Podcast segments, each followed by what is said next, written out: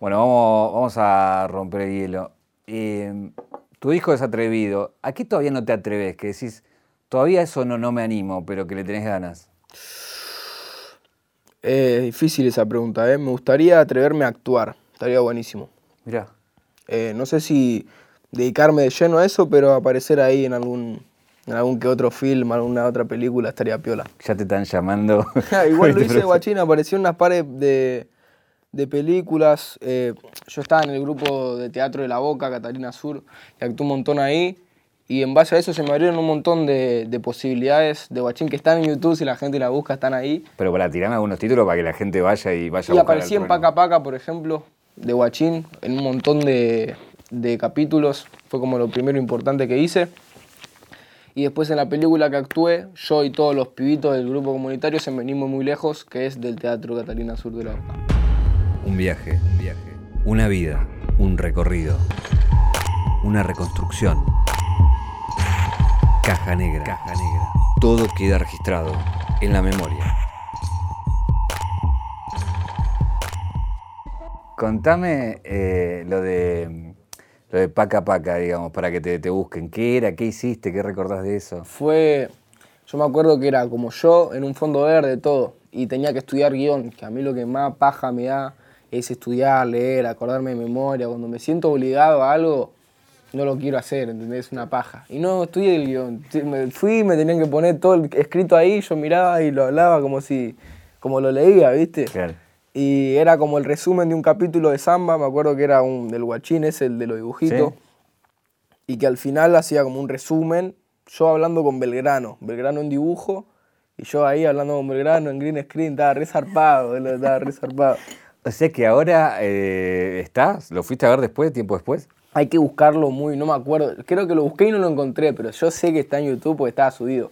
Está bien. Pero es resumen de no sé qué, Ahora- no dice trueno, no dice Mateo, de decir, pero hay que buscarlo, hay que meterse ahí. Ahora a haber un ejército buscando en Sí, este momento. mañana, ahora después de salir la entrevista a la hora ya están todas las redes, boludo, olvídate.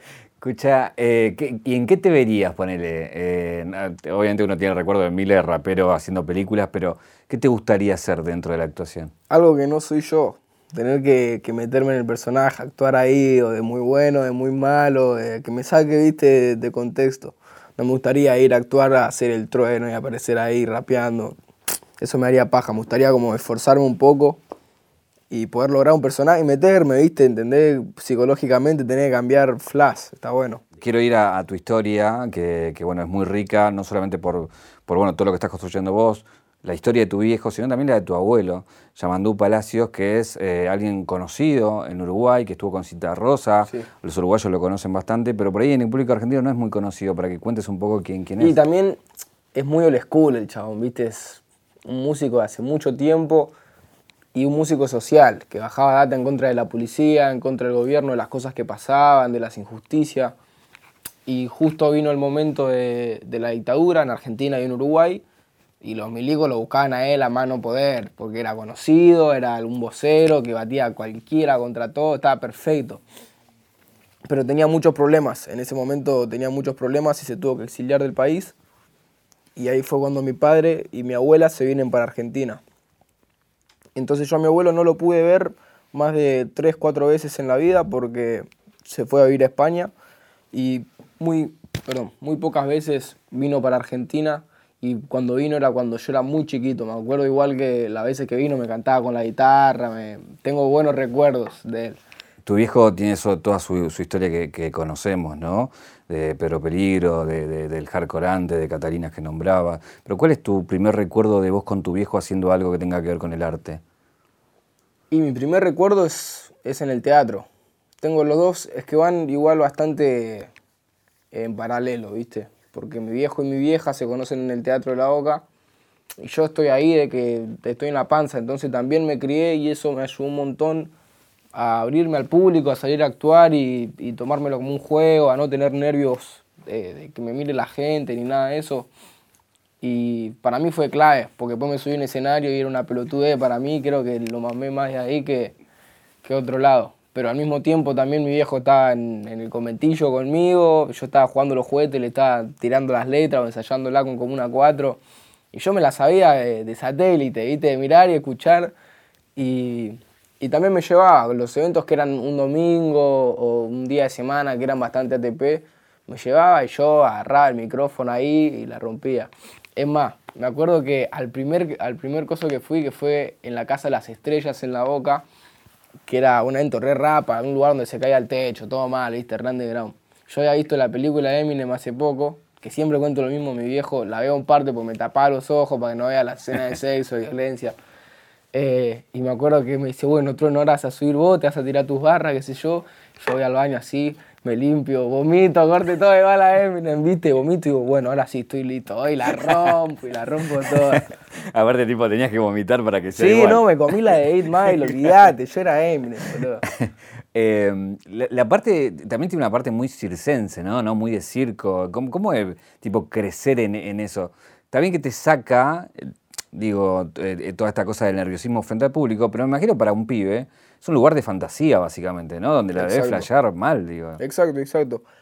Y yo tampoco tenía, tenía un personaje que, era fácil, viste, también en, el Galpón de Catalinas, las obras eran súper exageradas, los vestuarios eran súper exagerados, hablaban de cosas que estaban buenísimas. Venimos muy lejos, habla de los, de los inmigrantes que vienen a la boca, una historia dentro de la boca. Actúa en otra obra que se llama Carpa Quemada, que es sobre un circo que se prende fuego, está buenísimo otro que se llama, el primero que actué es La Catalina del Riachuelo, que es de árabes, eh, y yo tenía que vestirme todo de árabe y pintarme todo, y yo me iba a maquillar y me hacía mis propios maquillajes resarpados. Y tenía 9, 10 años.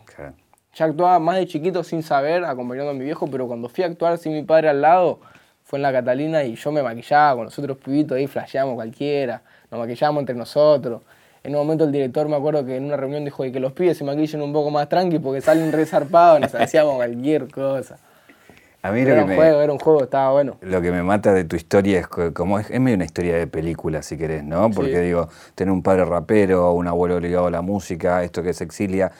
Catalina, que es un lugar no solamente a nivel artístico importante dentro de la escena porteña sobre todo, pero también de mucho costado social, digo, el barrio también, tiene, es como, digo, tuviste un montón de elementos para jugar desde muy chico, ¿no? Sí. Eh, y, eso lo traslado a, que en tu disco está, como abrís y como lo cerrás, ese trueno niño que está ahí.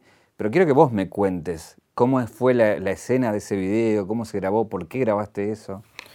Eh, el disco abarca eso en realidad, es como desde que tengo tres años hasta que tuve 17 y logré todo lo que tres años me imaginaba y cuando tuve 17 como que me lo devolví, ¿viste? Lo hice por... Yo cuando no iba a ir a la Red Bull, yo por ejemplo, yo no quería competir en la Red Bull, no me llamaba. O sea, no me, no me llamaba a competir, ya estaba... Competir es el hecho de bardear a otro, me chupaba un huevo, medirme con otro, tratar de ser el mejor. Yo creo que lo que logré, lo logré por disfrutarlo, por ir a hacer lo que quiero. Y, y llegué a un punto también porque batallé un montón de años que me fue cambiando la cabeza. En mi última etapa, en la que la gente me vio, porque todavía no, no voy a dejar la batalla ni en pedo. Pero si algo que aprendí es improvisar en el momento, disfrutarlo, eh, más allá de ganar o perder, disfrutarlo, sentirlo, entender, flotar. La gente dice que tengo flow y todo eso porque me permito flotar y, y despreocuparme de todo. Pero cuando, cuando estábamos ahí en la, en la charla de la Red Bull o no con mi viejo, me dice, hacelo porque vos querés ganar la Red Bull desde que tenés tres años. Ahí yo pensé, dije, verdad, boludo así por ese trono niño que lo soñaba y que moría por ganar una Red Bull. Yo los veía, veía la Red Bull de España como, no sé, para mí eran los Power Rangers, ¿entendés? Lo veía todos los días. Era un flash. Yo me acuerdo que vimos 8 Mile con mi viejo, quedé flasheado por la batalla de freestyle, todo quedé flasheado. Y después él me dice, bueno, existe eso, pero en español. Y me muestra la Red Bull de 2007, que creo que fue la que ganó el Piezas contra el Invert en la final. Y flasheé, flasheé colores.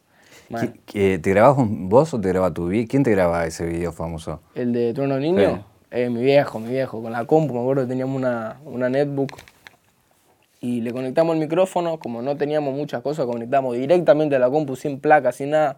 Pum, el micrófono, hay uno barato. Y poníamos la webcam de la, de la, de la computadora ahí, play, tiraba cosas, tiraba rimas y un montón de videos. Hay videos que estoy cantando yo con mi viejo. Eh, hay videos que estoy cantando solo, hay videos que estoy haciendo beatbox. otro que hago breakdance, viste, cualquiera, cualquiera. A mí lo que me, mató de eso, y calculo que también ustedes fueron conscientes cuando decidieron ponerlo, es que con el resultado de hoy, por quién sos hoy, después de ser campeón, de que toda la gente te siga, es como, a mí me, salvando las distancias y, también con, mucha humildad, lo, digo seguramente de tu parte, es... Es como verle al Diego, ¿viste? Es ver cuando el Diego lo ves ahí. Me lo dijeron, me dijeron. Yo sueño ganar mundial y después, no sé si a ese level, pero cuando me, dieron esa refe que es flashado, dije, nada, no me da, boludo. No me puedo comparar con el Diego Maradona, ¿entendés? Pero ese video tiene como. Para mí, la intro y la outro es el significado entero del disco. Corta, ¿entendés? Es, si entendés eso, entendés todo el disco en general. Después lo otro son canciones que me van pasando en diferentes momentos y, y yo en diferentes sentimientos que tengo de vez en cuando. Pero el concepto neto del disco es Trueno Niño, trueno actual. Pero a lo que iba es eh, la seguridad de ese niño, ¿no? De, poder ver lo que quería ya a esa edad y de que eso lo pueda concretar, ¿viste? Es, muy difícil eh, muchas veces concretar los sueños. niño cuando sea la vida grande la vida racotada y ahora soy grande la reacoto, corta. Hay un costado que no sé, que no, que, que, que, quedó también ahí perdido y que creo que nos perdimos, un gran youtuber, digo, que, que también esta cosa de estar frente a la cámara de muy chico, y de buscar todo el tiempo hacer algo, digo. Eh, ese Mateo Palacio que tenía de youtuber. Qué capa, amigo. Esa es una etapa en mi vida que muy poca gente lo sabe, solamente los fanáticos, fanáticos. Y también el, el término atreverse va a eso. Yo siempre me propuse algún proyecto y para mí hacer video no era joda, ¿entendés? Yo tenía, no sé cuánto tenía, 10 años también por ahí, que fue en el momento, viste, que actuaba, estaba como re en la de mostrarme ahí eh, y jugar, porque era un juego para mí. Pero yo después me quedaba editando el video desde las 12 de la noche hasta las 7 de la mañana. El otro día tenía que ir al colegio, ¿entendés? Pero ponía todo de mí, veía tutoriales en YouTube, me vivía, ¿viste? Cuando vos querés algo, ¿viste? Que los, los niños lo bueno que tienen es que cuando se empecinan con algo, con el fútbol o con algo, se lo toman en serio. A mí también me pasó. Yo ponerle, yo era un queso jugando al fútbol al lado de, mi, de Carlos de la Pena, que era mi primaria, había una canchita de fútbol y el torneo de los grados de, del Carlos de la Pena y del otro colegio que es el inmigrante. Y yo quería jugar al fútbol, yo quería ser como Cristiano Ronaldo, a pleno, me hacía la crestita, todo. Y era un queso, era un queso, yo era, era medio rellenito, era un queso. Y empecé siendo defensa, no entendiendo nada. Al otro año ahí pasé a medio campo, a poquito. El último año llegué a, delantero y salí campeón, salí goleador del torneo ah, siendo delantero, así, cuando tenía algo que yo me quería algo y hasta que no lo tenía no iba a parar ni a palo, no me paraba nadie. Con cualquier cosa me pero proponía. ¿No estabas como para llegar a jugar, digamos, eh, en el sentido de, de plantearte como una carrera? Sí, sí, en un momento sí fui a, fui a Boca, hice iniciación deportiva en Boca, hice futsal en Boca y quería ser jugador de fútbol. Y mi viejo me dice, mirá que si sos jugador de fútbol te tenés que ir a otro, a otro provincia, a vivir con todos los pibitos, no nos ve más a nosotros, me la rebajó. Yo le dije, uno me apoyaba en mi carrera futbolística. Pero igual me dijo eso y entendí, dije, mm, no está tan piola ser jugador de fútbol, no sé si es lo que quiero. Eh, todo esto ocurre con un trasfondo de, la boca, ¿no? Un barrio como muy especial, no es cualquier barrio, con toda la mística que tiene por, obviamente por el club, pero también es un barrio de esto, de inmigrante, de conventillo, del caminito. Tiene mucha cultura la boca, es un barrio muy lindo. La gente piensa que, no sé, yo lo que veo de la boca es que es un barrio que tiene su mala fama, por cierto lado, pero que la gente le cuesta ver lo lindo de la boca. Es un barrio, creo que es el barrio más colorido que puede haber en Argentina, te puedo decir. Por eso es tan turístico. Es un barrio que tiene mucha historia, donde pasaron un montón de cosas, donde llegan los barcos de otros países. No, antes no eran el Río de la Plata, eran en el Riachuelo. Era donde, donde llegaba todo. Es más, Boca tiene los colores azul y amarillo porque el primer barco que llegó era de Suecia. Y era el coso con la, con la crucecita amarilla y la remera Boca era la crucecita amarilla, corta.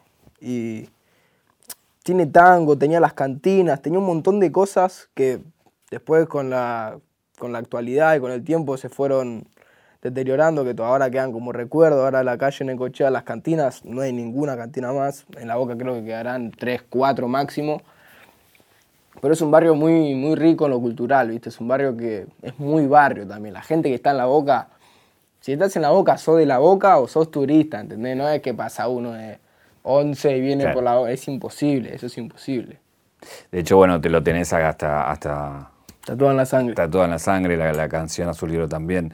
Em, te quiero llevar a, un, desafío que es ya en tu carrera más, decís, bueno, eh, ir a la batalla, eh, subir a un escenario, competir. Que me des tres fotos, la del inicio, la del momento que, como decís en la canción, fuiste el villano y no el héroe, y la del momento del héroe. Digo, porque si hay algo que tuvo tu carrera es esta cosa de voy contra todos y voy a terminar demostrando quién soy, ¿no? Sí. Y la primera competencia que fui, la primera competencia que me vieron en realidad, porque la primera que fui fui Red Bull, así la primera, mandé el video, me llamó el Tommy Salto de Red Bull, yo me pensé que me estaba jodiendo, me pensé que me estaba llamando un amigo mi viejo y dale, no rompa las pelotas. No, en serio, somos Red Bull. Fui a una regional, oí al código, al de toque, a todos los pibes, flasheé. Y después fui a Cara de Perro unos años después y la gané. Y yo dije, listo, ahora la gané, yo de un capo, ¿entendés? La gente me va a amar. La peor, todo, no, este guachín sobrevalorado, le copia rima a los españoles, todo mal. Y ahí como yo encima tenía 14 años, tenía todo un mundo en la cabeza que no fue como, como pensaba, y dije, bueno, voy a tener que lidiar con esto porque no queda otra, ¿entendés? La gente no le cabe, como que en ese momento le da mucha importancia y hacía todo para cerrarle el culo a la gente, ¿viste? Tenía que ir a Perú y la gente decía, no, va a perder en primera. ¿Qué voy a perder en primera? Iba y llegar a la semifinal, creo que hasta llegué contra el Dominic de México. Como que no lo hacía para mí en ese momento, ¿viste? Tenía muy en la cabeza el qué dirán de la gente. Y ese fue como el comienzo de las batallas, después fue el quinto escalón, pasó todo lo que pasó con el quinto. Eh, por eso en Rein digo eso, que cuando empecé como que me iba a imaginar que iba a estar todo piola y al final la gente no le cayó en ninguna. Todavía hay gente que me critica, pero ya llegué a un punto en el entender que lo que yo hago lo hago para mí, no para la gente. Pues haga lo que haga, sea rapero, cantante, sea futbolista, abogado, va a haber gente que le caigas piola y gente que no le caigas piola y es imposible caerle bien a todo el mundo. Eso hay que saber lidiar en el oficio, la pasión que vos tengas. Eso va a pasar siempre. Eh, después tuve, tuve mi momento más bajo, que creo que fue cuando más fondo toqué, que fue cuando dejé las batallas por un momento, empecé a hacer música. Eh, erré un montón de, palos, me empecé a juntar con gente que no me convenía y volví al FMS y, me hizo, yo sabía que necesitaba volver a ver a los pibes del quinto, que son gente re piola, volver a compartir ese fly de la competencia, estaba muy alejado yo. Y, y ahí fue como cuando resurgí, porque en la FMS también, más allá de las personas con las que te juntás, que a mí me hace re piola ver a los pibes, si lo veo ahora me crece una sonrisa zarpada, porque son gente que vale un montón en cuanto a lo musical, siento que todos aprendíamos de todo en, lo que es el freestyle. Como que nos retroalimentábamos entre todos. Siento que la nada ves a uno haciendo las técnicas que aprendió de otro y ese otro, íbamos como fusionando, ¿no? Y somos como los personajes del Mortal Kombat, ¿viste? Nos cagamos a palo, cada uno tiene sus poderes. Y yo entendí un montón de cosas, entendí una bocha de cosas, de un montón de gente. Viéndolo rapear a los pibes, yo soy como una esponja, yo absorbo, ¿viste? y aprendí un montón y creo que eso me hizo evolucionar un montón, volver a, verlos a los pibes, volver al ruedo, volver a la, a la comp, ¿viste? Te pone pillo una vez por mes. Y el primer año en la FMS no me fue piola. Y fue como todo lo contrario, porque descendí y la gente me amaba. Y ahí entendí, ¿viste? Y dije, también la gente ama al perdedor, ¿entendés? Si ganás te odian todos, si perdés te aman todos, es así, siempre nada mal al perdedor. Y, y ahí como que dije, bueno, ahora voy a entrar de vuelta y voy a salir campeón, pero ya lo hice pensando para mí, ¿viste? Como diciendo, bueno, rapié piola, estuve muy contento con lo que pasó. También cuando descendí yo iba a dejar la competencia, iba a dejar de hacer música. Y después se retira el Woz y no me acuerdo qué, y el Dani me parece, y puedo hacer el playoff, hice el playoff, entré de vuelta y dije, listo, ahora estoy de vuelta.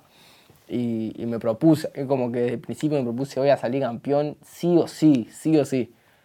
Y, y pasó, pasó igual también se me, se me iba un poco a la mente porque ganar o perder tampoco fue siempre lo más importante. Entonces yo no sabía cuántos puntos tenía ni me importaba. Y el día antes de la final, que me quedaba una batalla pendiente con Clan, le gano a Clan. No, antes de la batalla con Clan, no me acuerdo quién me dice, creo que el de Tokio, mi viejo, no me acuerdo quién me lo dice. Me dice, mira que si le ganás a Clan y le ganás a Papo, salí campeón. Yo pensé que no tenía ni chance, ¿entendés? Así dije, listo, ahora sí, papá, y me puse la pila a pleno, me puse la pila a pleno. Eh, hoy con, se te nota como con una madurez, ¿no? Sobre todo el disco lo demuestra, pero, pero creo que también hubo una madurez en ese pibe de no caer y no morder el polvo frente a todas esas críticas. Digo, a un pibito de 14 años lo, puede, puede, destruir, algo así, ¿no? Es difícil. Cuesta, pero siempre tuve que lidiar un poco con eso, por eso que sí, YouTube siempre fue como, siempre hubo público del otro lado. En todo lo que hice siempre hubo, lo hice con gente que me miraba y opinaba. Entonces creo que fue eso, ¿viste? Esa transición de vivirlo desde chico y ya ahora que soy más grande entender todo lo que viví desde chico y saber por qué lo haces y para quién lo haces. ¿Cuál fue tu batalla perfecta? Uh, esa está difícil. Eso está muy difícil. Mi mejor batalla creo que fue contra Papo la final de la FMS. Pero fue porque, no sé, viste cuando te despertás y decís, hoy gano yo, no hay chance, boludo. Nunca me pasó en mi vida, ¿eh? Nunca me pasó en mi vida. Y sé que Papo, o sea, siempre tuve cero nervioso, ante cualquier batalla tuve cero nervioso y ese día estaba muy nervioso y me decía, ¿qué onda? Estoy re nervioso, la puta madre, no me gusta, no me gusta, no me gusta.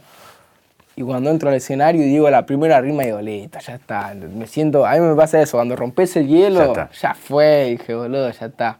Pero aparte no, no solamente digo la instancia, que era una instancia así como sabiéndote que si ganabas eres campeón, pero encima era frente a Papo, con toda la historia. Papo es una bestia, tiene un hambre Papo encima, tiene una gana de ganar, Papo te mata, no te deja pasar una. Ya había batallado con Papo, me había paliciado encima el año pasado. Eh, pero también sentía eso, ¿viste? Sentía como que me lo merecía.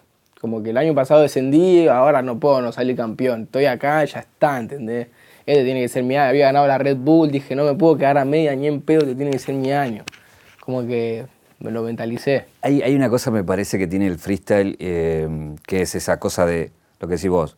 Me levanté ese día, era ese momento, era de esa forma, y que quizás en otro momento, en otro día hubiese sido totalmente Eso se llama freestyle, eso se llama freestyle.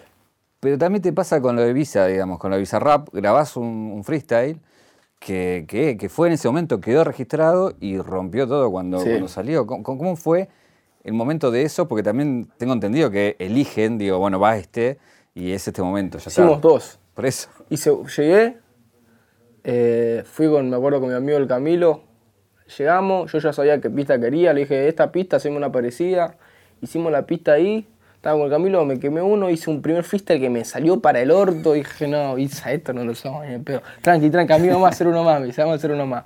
Bueno, está bien, hice el segundo, no me gustó, tampoco me gustó un carajo, ¿viste? Cuando lo hice le dije, no, amigo, me dice, esto es un palo, vamos a sacarlo, vamos a sacarlo. Después me lo pasa y le digo, no, no saquemos esto que es una mierda. Me dice, amigo, vamos a sacarlo que es un palo. Bueno, qué sé yo, lo sacó y se fue toda la mierda. Y después en el Music Session me pasó lo mismo. Fui, eh, hice el, o sea, yo lo que le propuse a Luis hacer, que creo que nadie lo hizo, es grabarlo mientras, o sea, que el audio que salga sea como un live, ¿entendés? Yo lo grabo y sale, porque, nada, a mí me gusta hacerlo así, ¿viste? Como un, vivo, como cantarlo y que salga la posta, el verdadero audio. Y no me gustaba, el autotune no me gustaba, no me gustaba cómo estaba el ritmo, tenía unos freestyle ahí que tampoco me gustaron mucho entre medio de la letra, todo, y me lo pasa después, ahí todo masterizado con el video, todo, se lo paso a mis amigos, mis amigos me dicen, no, no está bueno, no está tan piola, digo, yo tampoco, viste, mi viejo, no, no, dice, ¿qué onda? Guacho, vamos a romper todo, digo, no, amigo, no lo puedo ir a hacer de vuelta, no, no, vení, me dice, vamos a sacar este y la a romper, te dije lo mismo con el freestyle, bueno, dije, todo tranqui, lo sacamos y se fue toda la mierda, se fue toda la mierda, es un fly eso, boludo. Ahora, la mirada de él, ¿no? De es un capo, es un capo. Sí, mí Luisa me, me sorprende mucho porque era un pibito que veía la batalla, Luisa, hacía recompilaciones del quinto escalón, vos antes lo veías, era un guachín todo tímido ahí que estaba nada metido y ahora es el mejor productor, boludo, es el que está más pegado de todo, un número uno en Spotify de hace meses. Pone muy contento, guacho, porque son gente que siento que es, como mismo que yo, que se dedicaba, viste, que de su casa el chabón emprendió su vaina y le hizo re piola, boludo. Y son personas sanas, viste, son personas que, que les costó hacerlo, que lo hicieron y que no, no tienen un pedo en la cabeza, ¿viste? Que yo voy con el Visa y nos cagamos de risa, más allá de todo, ¿entendés? De todo lo que logramos y todo eso, somos ñeri, eso está bueno, boludo. Hay una. No, toda esta, toda esta historia que vas contando en paralelo, creo que termina en un punto en común que es tu disco, ¿no? Tu disco resume un poco todo, todo eso como, como decías. Pero también esto de cruzarte con gente a la que decís, vos venís conmigo a este disco, el caso de Woz, el caso de Visa, el caso de Nicky, digo, y que, que decidís compartirlo con, ellos, pero también digo, tus productores, tu equipo, todo eso configuró para que salga el disco que salió, básicamente. Exactamente. ¿no? un disco que está rompiendo todo, ¿no? Yo no quería hacer un disco al principio. yo no sabía qué quería al principio. no tenía idea qué carajo hacer, ¿entendés? Yo quería hacer música, como siempre la hice. Antes me preparaba, me preparaba un tema, iba al estudio, lo hacía, daba más vueltas, hacíamos la base, lo sacaba. No había ni correcciones, ni consejos, no había nada. Y, y lo conocí al Tachu, yo porque era, era Nehuen, yo entré a Nehuen y lo conozco al Tachu y empecé a tener como clases musicales, el chabón me quiso enseñar y yo de alguna u otra manera sabía todo sin saberlo, ¿entendés? Sin saber teóricamente. Me decía, eso que haces se llama así, así, así. Yo digo, yo lo hago porque, me sale, boludo. Eh, me dice, ¿cómo estructurarías una canción?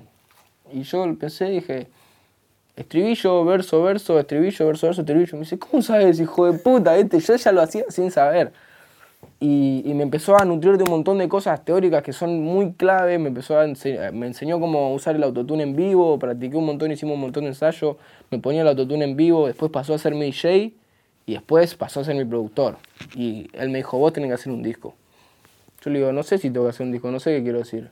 Me dice, vos es un disco, quédate tranquilo. Y no saber qué quería decir fue lo mejor que me pudo pasar porque ese es el concepto del disco, ser yo, ese disco soy yo y hasta ahora. Después de ahora en adelante, para mí es un nuevo comienzo y una nueva etapa y otra cabeza, otro fla. Pero creo que si te sentás apuntando a cómo tienen que salir o qué tenés que hacer, te va a salir forzado y eso se nota. Porque vos cuando grabás y estás contento, se nota en la voz que grabás que estás contento. Si estás triste, se nota. Vos transmitís en el micrófono. Yo antes pensé que era solamente cantar una letra que tenías escrita y, y listo, pero Em, empecé a regrabar, entendí lo que es transmitir tu energía, qué carajo querés decir, si es un tema que querés batir todo mal, tenés que grabar estando todo mal, ¿entendés? Tenés que transmitir eso, Rein también, lo grabo estando hecho pollo, pero lo grabo y sale, ¿entendés? Creo que entendí más, la música más allá de lo que es escribir y, grabar y sacar, sino darle la vuelta verdadera. Y ahí con, con, con medio también hacen eso, ¿no? Es como eh, Sangría sale de, grabemos y lo que, a lo que va. Exactamente, salió de freestyle. El esterillo salió de freestyle, nos juntamos. El beat lo hizo Leblay, que es su productor, que es un hijo de puta, no puedo decir otra palabra, porque hizo un 15 minutos el beat. No sabíamos qué queríamos hacer. Yo le hablé al bocito y dije, de una, vamos al estudio, lo hacemos. Me, el Eblay pone una base y me dice, para mí tiene que ser más o menos así. Pone una base tremenda, no me acuerdo cuál era el beat, pero nominamos con el tatuaje y dijimos, ya fue, es esto y le mandó un poco más de rock, tocó la, la viola, tocó unas cosas, hizo con la compu y el beat ya estaba hecho, ¿entendés? Es el que hizo, no le dio más vuelta al chabón. Y grabamos, tiramos unos freestyle que no quedaron obviamente, pero el Woz tira lo de llevamos con los guachos ropa sucia, olores cable. Y dije, pará, pará, pará, es eso, amigo, es eso. Grabé yo mi parte del estribillo y queda el estribillo, el puente, lo del frasco chico y en el veneno también lo sacamos y después el rapeo lo, lo volvimos a escribir pero el puente y estribillo salió, o sea, las tomas grabadas son las del primer, del primer día que nos juntamos, boludo. No, eh, me imagino que te debe romper las pelotas, porque te lo preguntaron 250 veces. Yo quiero saber si en el momento que decidieron la frase del rock con Wojhit, dijeron, ya fue, lo que sentimos, vamos, se va a armar quilombo, pero... ¿Lo, rock and roll? Sí. Eh, sí, eso lo escribí, lo escribí yo en mi casa. Y dije, somos no rock and roll, no pensé en las consecuencias, nunca pienso en las consecuencias. Siempre hago cosas y después pase lo que pase, estamos ahí parándonos de mano. Pero es lo que siento, siempre lo trato de aclarar porque está bueno que la gente lo sepa, que no se confundan y que piense que me siento más que cualquier eh, banda o cantante de rock o que siento que estoy al mismo level. Siento que nadie está al mismo level de nadie y nadie va a ocupar el puesto de nadie porque somos todos personas distintas con características distintas en lo musical y en lo personal, que por eso sale en lo musical también. Eh, Pero calculo que lo decís también, digo, de, poner el rock en un lugar que... Obvio, papá. Y el rock no murió nunca, el rap tampoco va a morir nunca porque siempre va a haber nuevos guachos y nuevas guachas que van a estar representando de distinta manera el mismo movimiento. Porque más allá de más allá del género y de la letra y de todo, nuestros principios son los mismos. Del rock, de la cumbia, del, del, género que vos quieras, son gente que salió abajo y que tiene algo para contar. De distinta manera, distintas vivencias, lo que vos quieras. Pero siempre va a haber un vocero, siempre va a haber una voz que es la voz de todo un montón de otra gente que no tiene medio para hablarlo y esa es la línea de, de comunicación. Y la línea de comunicación ahora somos nosotros. La gente le puede gustar o no le puede gustar, pero somos la cara, somos la cara de la juventud y representamos un momento. En 10 años la gente va a escuchar nuestra música y se va a acordar de un momento. En eso me refiero que somos un rock and roll. Ahí también eh, hay, una, cuestión esto que vos decís de, acordarse el momento. Los discos son, son bandas de sonido de una época, ¿no? Eh, un poco, hoy estamos en un momento muy especial de nuestras vidas en general, el mundo está pasando por un lugar así. Digo, si, si la vida fuese normal, yo creo que serían autos que van pasando con mami chula sonando de fondo. pero, y por ahí no sos tan consciente de lo que está pasando, pero digo, un, un, tema que vos, voy a esto, un tema que es 33 a nivel mundial, digo, que llega a lo que llega. Como la intimidad de cuando nace de una hoja un papel, ya sabemos lo que está pasando con el tema, pero esto de cómo fue la historia de vos sentarte a hacerlo y decir, bueno, va a ser así. Mira, Mami Chula también salió de freestyle. Fuimos a Luisa con Nicky, nos conocimos ahí todo y el Tatol y Luis hicieron el beat. Creo que antes que venga la Nicky tiré el estribillo, una parte, lo de Pac y, la intro, la tiré así de, freestyle, se me ocurrió, lo, escribí rápido creo y lo tiré. Después el estribillo llegó la Nicky, hice mi parte, hizo su parte, todo mi rapeo lo, lo hice ahí, la Nicky también es así, o sea, no la vieron nunca en nada de freestyle, pero se graba tema de freestyle que yo quedo de cargo, yo soy freestyler y no eso ni a palo, ¿entendés? Si tiene una barra que quedo flasheado.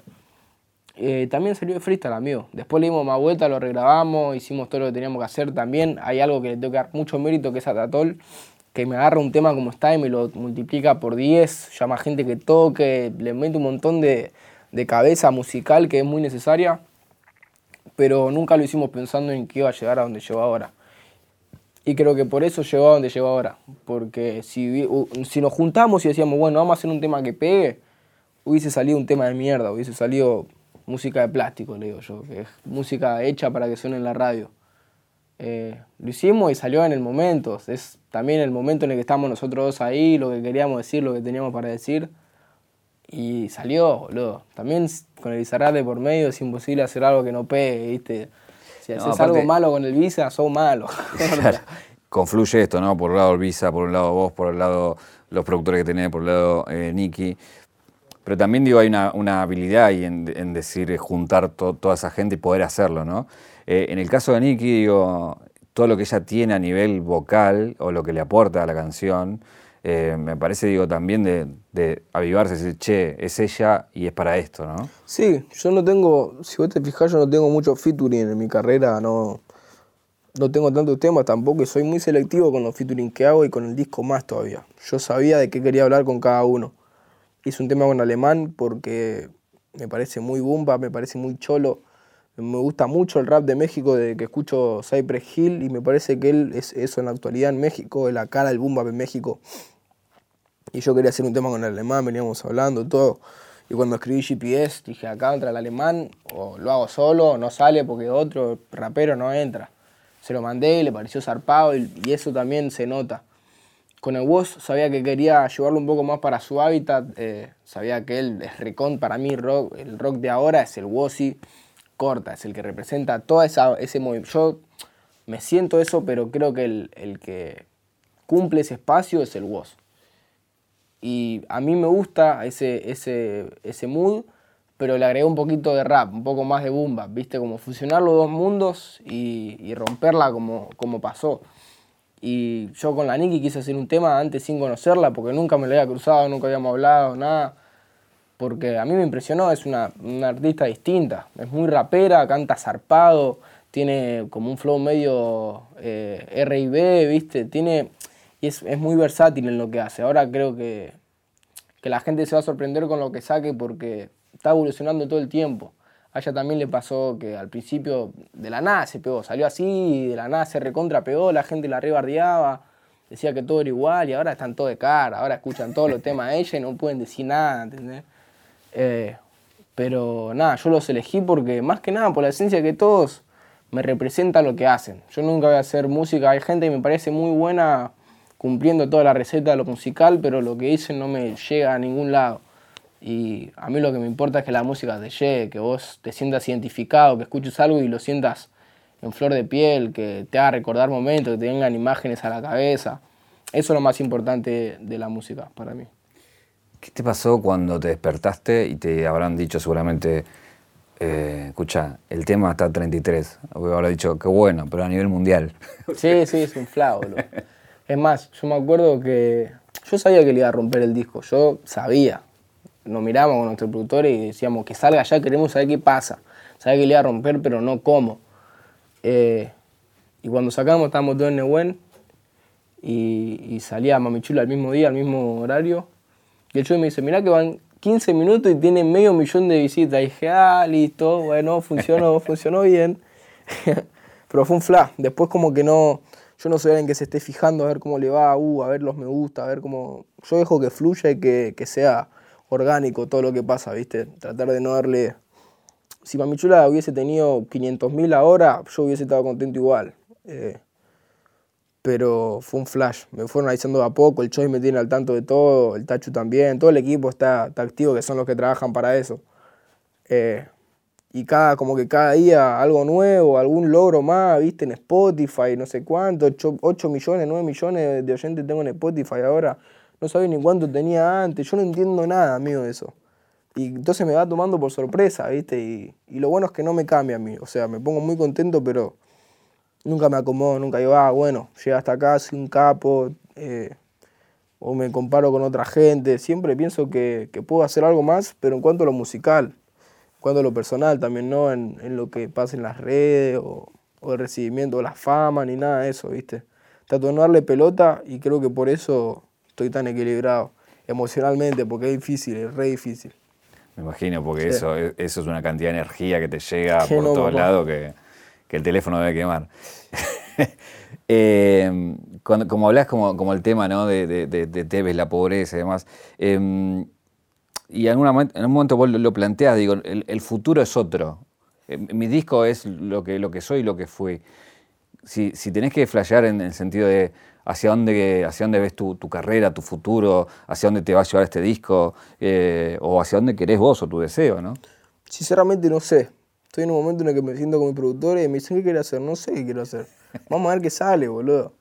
Me acuerdo que tuve una charla con el Tatol, que es el que me plasma toda la música, y le dije, ¿qué tengo que hacer ahora? Me dice, no, no te hagas esa pregunta, porque la pregunta no es qué tengo que hacer, es qué quiero hacer, boludo. Ya está reganado, boludo. Si todo lo que lograste, lo lograste sin pensar en hacerlo. ¿Por qué te vas a poner a pensar en qué debes hacer o en qué debes demostrar? Tenés que hacer lo que quieras. Y ahí como que se me bloqueó una traba que tenía, ¿viste? Porque después de sacar el disco también, quiera o no quiera, o la pelota que le dé, es un peso. Es, o sea, ya entregué cierto nivel, ¿entendés? Ya llegué a cierto tope, no me puedo quedar abajo. Pero no voy a pensar en eso, o sea, siempre mi mente va a estar en evolucionar, pero no voy a empezar, uy, tengo que superar el primer disco porque siento que ahora tengo solamente que dejar que las cosas fluyan y, ser yo. Y que el próximo disco o los singles que saque van a ser siendo yo y la gente que me quiera escuchar genial y la gente que no me quiera escuchar no me sirve. Eh, si bien tenés ahí gente que te, que te aconseja, eh, no, no, no, lo sé, por ahí lo digo y me equivoco, pero me parece que, el, el, haber tenido toda esta vida artística que tenés, tu viejo por un lado, esta cosa de vibrar arte, seguramente te hace hacer que, sea lo que tiene que ser. Digo, sin preocuparse en cómo, en cómo irá, digo, porque no es que tampoco fue la gloria siempre, digo. Claro, claro, claro. Y cuando no, cuando no tuviste nada y lo tenés, lo disfrutás el doble, porque hay esfuerzo ahí. Yo con mi viejo venimos rapeando yo desde que nací, desde que tengo tres años, que apenas podía hablar un poco, ya, ya conocía el rap, boludo. ya estaba rapeando, me vestía de rapero y batallaba todos los días en mi casa contra mi viejo, era dejar de jugar a los juguetes y empezar a batallar contra mi viejo, era, era un hobby, ¿viste? era un, un juego, iba al colegio y los, los compañeros que yo tenía no tenían ni idea y los en el recreo, les tiraba rima, los hacía rapero. Después tengo amigos que rapean ahora que antes no tenían ni idea ni nunca tuvieron la oportunidad de nada. Eh, y fue así, boludo. Fui divirtiéndome y dejando que las cosas pasen. Yo, es lo que me pasó en la vida. Yo no lo busqué. Yo no busqué ser rapero. Yo no busqué nada de lo que me pasó. Solamente llega un momento también en que llegas a la, adolescencia y te conoces con vos mismo y empezás a mirar para atrás. Y yo miro para atrás y es lo que cuento. No tengo otra cosa. Uh, cualquiera, me sonó la alarma. eh, te hago la, las últimas tres. Sí. Eh, para que saco esto, pues si no. Tranqui, tranqui. Tengo la alarma para ponerle la botita al gato, pobrecito, boludo. ¿Qué le pasó al gato? No, porque tiene. Cuando lo adoptamos tenía estaba medio desnutrido, estaba como medio, Ah, medio cachucho y le tengo que poner los ojitos porque le sale, soy ahí un buen padre, soy buen padre. ¿Cómo se llama el gato? Pac. Eh, chao, chao alarma, chao alarma, perdón. No, ahí hay una, una cosa que me parece que es, por un lado, tu carrera, que arranca desde abajo y está hoy en día con el disco que tenés y todo lo que está pasando. Y por otro lado, la escena también, ¿no? Que, que fue y hoy está explotando. Es como que en paralelo todo se fue alineando para, para tener este presente.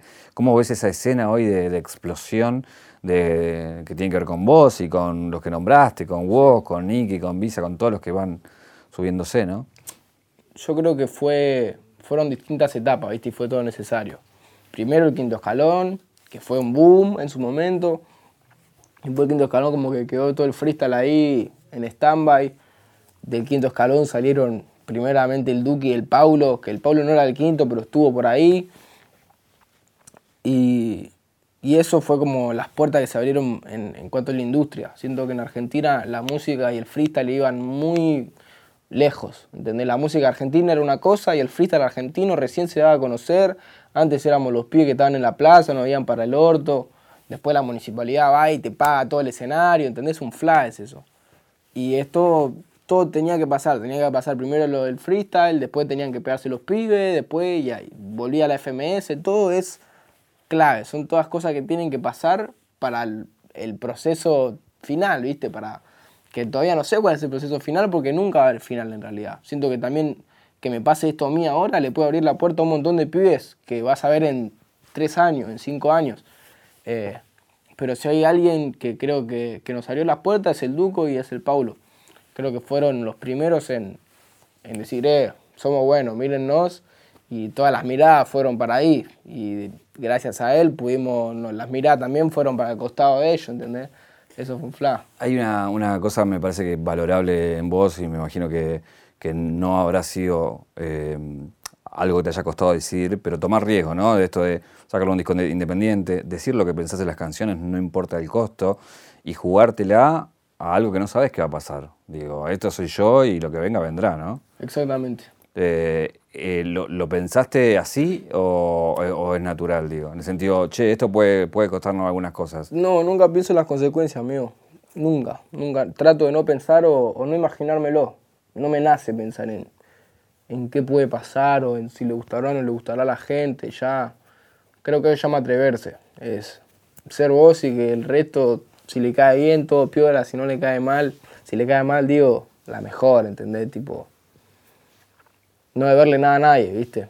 Si vamos a la, a la caja negra de tu vida, digo, a tus recuerdos, ¿cuál fue el momento que te provocó el clic para convertirte en trueno, en lo que sos hoy? ¿Tuviste esos momentos bisagras que decís, a partir de acá es donde me convertí en, en esto? Y creo que fue, y habrán sido los 16, 17 años, que fue de, de ser un niño a, a pasar a ser un adolescente adulto, en darme cuenta, que la cabeza me dio, me dio ese giro de decir, yo soy esto, antes no sabía qué carajo era, y encontrarme, fue en el momento en el que creo que me encontré, que pasé por un montón de cosas que fueron necesarias, y ahí me di cuenta, dije, bueno, ya pasé por esto, ya pasé por esto, ¿qué es lo que quiero? Quiero esto, ¿con quién me quiero juntar? Con esto, con esto, con esto, ¿quiénes me representan? Ahí fue como un momento de organización en mi life que, que me hicieron más maduro. Hay una caja negra. Siempre hay un objeto que es una excusa para una pregunta. Bien, Y te quiero, esa no la sabía. te quiero poner una, te quiero poner un aprieto. Bien. Te a poner un aprieto. Bien, Eh, esto es una copa. Eh, te pongo a elegir Permiso. que tu barrio vuelva a festejar, que, que- que- que salga campeón. Sí. Porque no sé que te gusta el fútbol, pero tampoco es que sos muy fanático, pero sí, Sí, sos sí. más de la boca que, que de boca. Exactamente, exactamente. Eh, o que te llame Eminem y te diga, Trueno, ¿grabamos algo? Uh, no me digas. la concha de tu madre, boludo. Eh, ¿Sabes qué me gustaría hacer con Eminem? Primero que nada, lo que me gustaría hacer con Eminem, más allá de un tema, es que nos tiremos un freestyle entre los dos. Somos los dos freestyle más vistos del mundo. Eh, y creo que sería una buena conexión de Estados Unidos a Argentina y poner a Argentina también donde se merece. Eh, siento que tengo ese. Siento que puedo llegar a hacer algo así que se va a dar. Eh, pero a boquita, siempre la copa. La próxima Libertadores de nosotros, lo dije, se pudrió todo en la red, pero lo estoy diciendo en serio, macho. eh. Eh, Posta que es, eh, es tremendo eso, ¿no? Ponerlo en, en palabra, digo, cuando uno lo escucha, eh, toma conciencia de ser el freestyle o, más, más visto del mundo, ¿no? Hoy, ¿cu- ¿cuánto lleva? ¿Tenés Y idea? ciento y pico, no tengo ni idea, boludo. Ciento y pico de millones, 120 tendrá, no tengo idea. Es una ocha. Bueno, tenés la difícil tarea de superarte, con lo cual, eh, nada, ojalá que, que lo, que lo puedas hacer, eh, sobre todo porque seguís haciendo lo que te gusta. ¿Qué pregunta no te hice que te hubiera gustado que te haga? Uy, difícil esa, ¿eh? No sé, no sé qué pregunta me hubiese gustado que me hagas. Eh, yo soy alguien que vive también muy como que no sé ni qué carajo voy a hacer mañana ni, ni nada, ¿entendés? Como que vivo muy freestyle toda mi life. Así que sobre el futuro no se me ocurre nada porque ni yo sé qué carajo voy a hacer en el futuro ni qué espera de mí. Solamente que a estar trabajando en eso. Eh, y sobre el pasado creo que me preguntaste cosas que nadie me preguntó sobre el, el- el galpón de la boca, sobre... Y yo también conté un montón de cosas que en otras entrevistas no tengo, no tengo el espacio o el, o el momento para contarlo porque me hacen pregunta corte. ¿Y eso que hacés lo improvisaste en el momento o lo tenés preparado de casa? Max Trueno, ¿viste? no, pero la mejor, amigo, la mejor. Buenísimo. Eh,